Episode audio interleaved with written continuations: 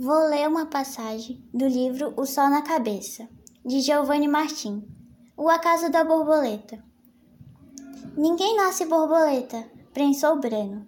Depois disse baixinho: A borboleta é um presente do tempo.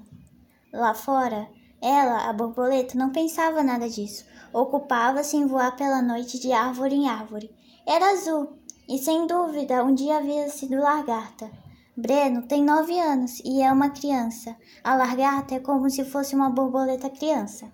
Mas quando Breno for adulto, virá homem e não borboleta. E homens não voam. Sonho de Breno é voar, seja como piloto de avião ou jogador de futebol. Como borboleta, Breno nunca chegou a pensar. Tem nove anos, mas sabe que é menino e não lagarta. A avó de Breno sempre diz: Largata queima o dedinho e come planta, mas vira borboleta. Ninguém nasce borboleta. Agora o menino pensa e olha a borboleta na janela. De manhã viu um monte de buraquinho nas folhas. Explicaram a ele é coisa de lagarta.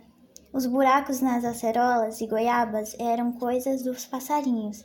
Isso ninguém precisou explicar, porque ele sempre viu os passarinhos indo bicar as frutas, menos o beija-flor que só ia bicar a água no copo de flor, pendurado na goiabeira.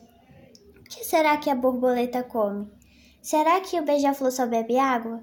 Pensou nisso e sentiu fome. Saiu em direção à cozinha.